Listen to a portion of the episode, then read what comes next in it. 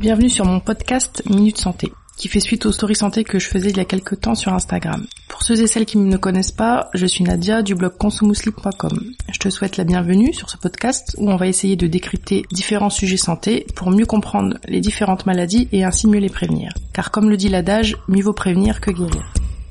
Bienvenue dans ce 13e épisode du podcast. Avant de commencer, j'aimerais lire le commentaire de Kenzaji qui a laissé un commentaire sur Apple Podcast et qui dit Merci infiniment pour tout, très chère Nadia, tes explications sont claires et compréhensibles. Merci également, très chère Kenza, pour avoir pris le temps de laisser un commentaire et je suis contente que le contenu du podcast soit clair et accessible. Encore une fois, merci à toi.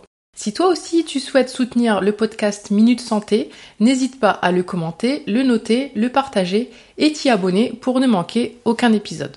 On a vu dans les deux épisodes précédents ce qu'est le microbiote intestinal, sa composition, son évolution au cours de la vie et ses principaux rôles et surtout comment en prendre soin. Si tu ne les as pas encore écoutés, je te conseille de le faire avant d'écouter cet épisode. Dans cet épisode, on va voir ensemble le lien entre le microbiote et différentes pathologies, qu'elles soient intestinales ou extra-intestinales, c'est-à-dire en dehors des intestins. Une vingtaine de pathologies environ actuelles sont dues à une altération du microbiote intestinal, soit au niveau de sa richesse, soit une altération avec une surreprésentation d'une espèce de bactérie par rapport à une autre, ou parfois même une altération qui est due à une absence ou une diminution d'une espèce bactérienne. Quand tout va bien et que le microbiote est riche et diversifié, on parle de symbiose, la barrière intestinale est préservée et s'ensuit un état d'équilibre avec notamment un système immunitaire optimal. Par contre, quand le microbiote est altéré, qu'il perd de sa richesse, on parle de dysbiose qui se traduit par une perméabilité intestinale qui va occasionner de l'inflammation qui sera source elle-même de stress oxydatif, qui va lui-même accentuer l'altération du microbiote, et nous voilà devant un cercle vicieux. Donc voyons dans cet épisode, dans un premier temps, le lien entre le microbiote intestinal et quelques pathologies intestinales, et dans un deuxième temps, le lien entre microbiote intestinal et certaines pathologies extra-intestinales. Je te souhaite une bonne écoute. Dans cette première partie du podcast, on va faire un focus sur le lien entre le microbiote intestinal et certaines maladies intestinales. On va notamment évoquer le lien entre le microbiote intestinal et le syndrome de l'intestin irritable et aussi ce qu'on appelle les MICI, qui veut dire maladie inflammatoire chronique de l'intestin, qui sont composées principalement de la maladie de Crohn et de la rectocolite hémorragique. Commençons par le syndrome de l'intestin irritable. Il faudrait tout un épisode pour expliquer ce qu'est ce syndrome. Pour faire simple et pour résumer, ce syndrome associe des douleurs abdominales chroniques et des troubles du transit à type de constipation ou de diarrhée ou d'une alternance des deux avec plus ou moins des poussées douloureuses. Tu as peut-être déjà entendu parler de ce syndrome sous le terme également de colopathie fonctionnelle ou encore de troubles intestinal fonctionnels. Ce sont différents termes pour désigner la même chose. Si ce sujet t'intéresse et que tu aimerais qu'il soit développé lors d'un prochain épisode, n'hésite pas à me faire savoir. Dans le cas de ce syndrome, il ressort des études que plus les symptômes sont sévères, plus la pauvreté du microbiote intestinal est marquée. On observe également, au-delà de cette pauvreté du microbiote intestinal, euh, parfois une prédominance de certaines espèces de bactéries par rapport à d'autres. En résumé, plus le microbiote est altéré, que ce soit de façon quantitative ou qualitative, plus les manifestations du syndrome de l'intestin irritable sont sévères. Dans les MICI, donc euh, maladie inflammatoire chronique intestinale, représentée principalement par la maladie de Crohn et la rectocolite hémorragique, on observe également un potentiel lien avec le microbiote. Pareillement, ces deux maladies pourraient faire l'objet d'épisodes à part entière. Pour être succincte, euh, la maladie de Crohn va se caractériser par une inflammation chronique qui peut toucher tous les étages du tube digestif, allant de la bouche jusqu'à l'anus. La maladie d'ailleurs comporte en plus de ces atteintes intestinales des atteintes extra-intestinales, donc en dehors des intestins. Pour n'en citer que quelques-unes, on peut par exemple parler euh, des atteintes oculaires de la maladie de Crohn ou encore des atteintes cutanées, etc., etc. La rectocolite hémorragique, elle, elle est également une inflammation chronique, mais qui n'atteint que le côlon. La, rectocolite hémorragique peut donc atteindre tout le côlon, ou juste le rectum, mais dans tous les cas, le rectum, il est toujours atteint. Ne sont pas touchés du coup la partie haute des intestins, ce qu'on appelle communément l'intestin grêle, donc euh, le gigénome et l'iléon, mais euh, ça n'atteint pas non plus toute la zone anopérinéale, donc au niveau de l'anus et au niveau du périnée. Comme la maladie de Crohn, elle peut également avoir des atteintes extra-digestives, extra-intestinales.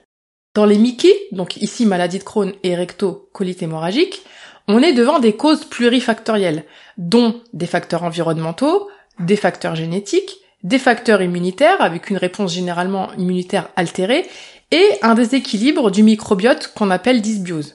Les personnes atteintes de ces Mickey ont une dysbiose qui se caractérise d'une part par un déséquilibre des micro-organismes qui la composent et d'autre part d'une diminution de la diversité de ces micro-organismes. Grossièrement, on observe une diminution des bactéries qui sont dites bénéfiques et au contraire une augmentation des bactéries jugées néfastes et pro-inflammatoires. Au-delà des bactéries, on avait vu dans l'épisode 11 que le microbiote se compose de bactéries mais aussi de virus et de champignons. Les champignons et les virus, même s'ils sont moins étudiés, ont également un rôle dans les Mickey et ont tendance également à être perturbés dans le cas de ces maladies-là. On est donc face à un déséquilibre, à une dysbiose sur le plan de la composition du microbiote, et les différents organismes qui le composent, et on parle donc dans ce cas-là de dysbiose compositionnelle, mais aussi d'autre part devant une perte de fonction du microbiote, à cause notamment de l'inflammation intestinale. Et on parle ici donc plutôt d'une perturbation fonctionnelle. Donc dans le cas des Mickey, on a une perturbation compositionnelle et fonctionnelle. Mais les études sur le sujet sont encore euh, florissantes et à leur balbutiement, et la recherche à sujet est encore en cours. Pour l'instant, euh, les études portant sur l'efficacité des prébiotiques et des probiotiques ont montré en général peu d'efficacité sur la maladie de Crohn. Dans la rectocolite hémorragique, une souche de probiotiques a montré des effets similaires au traitement de première intention dans la rectocolite hémorragique.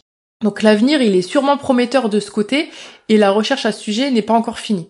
Maintenant qu'on a vu la relation du microbiote avec quelques maladies intestinales, voyons maintenant l'application du microbiote dans certaines maladies extra-intestinales.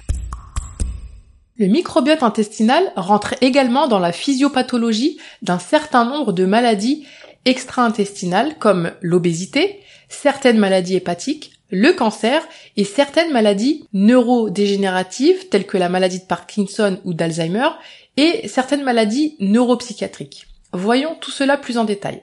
Commençons par l'obésité, dont j'ai consacré un épisode du podcast. Je t'invite à l'écouter ou le réécouter, je mettrai le lien en description de l'épisode. L'obésité est plurifactorielle, comme je l'avais abordé dans l'épisode 4 du podcast. En ce qui concerne le microbiote, il a été remarqué une altération du microbiote intestinal dans l'obésité. Le lien entre insulinorésistance et microbiote a été démontré par plusieurs études. L'insulinorésistance, c'est tout un processus qui aboutit au fait que les différentes cellules de notre corps deviennent insensibles à l'insuline, qui est une hormone qui a pour rôle de faire diminuer le taux de sucre dans le sang, qui aboutit entre autres à une des maladies que tout le monde connaît, à savoir le diabète. En cas d'obésité, le microbiote est pauvre, ce qui occasionne une altération du métabolisme et aussi favorise l'inflammation. En cas d'obésité, l'état du microbiote, selon qu'il est plus ou moins de qualité, va prédire aussi euh, la plus ou moins bonne réponse à une restriction calorique dans le cadre d'une prise en charge de l'obésité. Ce risque est d'autant plus important que l'obésité est importante et donc très important en cas d'obésité dite morbide, c'est-à-dire lorsque l'IMC dépasse, donc indice de masse corporelle, dépasse 40. Dans certaines maladies hépatiques, le microbiote va servir ici d'indicateur sur le stade de la maladie et permet également de savoir si on est à un stade critique et euh, non réversible de la maladie hépatique ou pas. Alors en effet, il existe un parallèle entre la sévérité de la maladie du foie et le degré d'altération du microbiote. Autrement dit, plus le microbiote est altéré, plus la pathologie est sévère et plus elle risque de basculer vers un processus irréversible où on ne peut plus espérer la guérison à moins d'une transplantation hépatique. Le microbiote intestinal a également un rôle dans les pathologies cancéreuses. Par exemple, dans le cancer colorectal, donc le cancer du côlon et du rectum. Il a été mis en évidence une potentielle altération du microbiote intestinal. Au-delà de cela, la qualité du microbiote intestinal prédit la réponse au traitement anticancéreux, que celui-ci soit de la chimiothérapie ou de l'immunothérapie. Des études ont montré que le fait d'avoir une altération du microbiote intestinal secondairement donc occasionnée par la prise d'antibiotiques, deux mois avant le traitement anticancéreux par immunothérapie, affectait la réponse à ce traitement et diminuait la chance de survie du patient. Si on prend ce cas bien précis, pouvoir identifier cette altération si une notion de prise d'antibiotiques est connue s'avère intéressante en amont d'un traitement anticancéreux programmé et surtout programmable car certains traitements ne peuvent malheureusement pas attendre. Mais dans le cas contraire, le fait de pouvoir identifier cette altération permettrait de faire travailler les, différents acteurs de santé dans ce sens et de manière pluridisciplinaire pour le bénéfice du patient. Enfin, le lien entre cerveau et intestin n'est plus à démontrer, en effet, le microbiote peut agir sur le cerveau en agissant directement sur les cellules nerveuses ou par l'intermédiaire de substances qu'il produit ou fait produire par nos cellules. En ce qui concerne les maladies de Parkinson et d'Alzheimer, les études tendent vers le fait qu'une dysbiose renforce les symptômes de ces deux maladies. Dans d'autres pathologies, comme l'autisme, la schizophrénie, les troubles bipolaires et la dépression sévère, un lien avec la dysbiose est également suspecté. En effet, les effets intestinaux sont beaucoup plus fréquents chez ces personnes-là par rapport à des personnes non atteintes. La gestion de ces symptômes relatifs à un microbiote perturbé pourrait devenir alors une des stratégies parmi les stratégies déjà mises en place pour prendre en charge ces différentes maladies de manière plus globale. Les études commencent également à mettre en lumière le rôle du microbiote dans de nombreuses maladies auto-immunes. On a vu dans cet épisode le lien entre microbiote et différentes maladies intestinales, comme le syndrome de l'intestin irritable, ou encore les MICI, maladies inflammatoires chroniques intestinales, et aussi les maladies non intestinales comme l'obésité, certaines maladies du foie, certaines maladies neurodégénératives ou neuropsychiatriques et les cancers. Il y a un réel potentiel, que ce soit pour diagnostiquer, estimer la sévérité et le pronostic d'une maladie, mais aussi dans le cadre d'un traitement. Le microbiote s'avère être un levier encore à explorer, que ce soit en prévention ou en traitement d'un certain nombre de maladies chroniques. L'importance de l'implication du microbiote dans certaines maladies est bien entendu variable d'une maladie à l'autre, pouvant ainsi avoir un rôle très important dans une maladie et un rôle plus accessoire dans d'autres si bien que le rétablissement du microbiote sur un plan qualitatif et quantitatif ne suffirait pas à la guérison pour certaines maladies. Je te remercie d'avoir écouté cet épisode en espérant qu'il t'a été utile. Si tu l'as aimé, n'hésite pas à le partager autour de toi, à laisser un petit commentaire et à t'abonner au podcast pour ne rater aucun épisode. Je te dis à l'année prochaine pour de nouvelles aventures.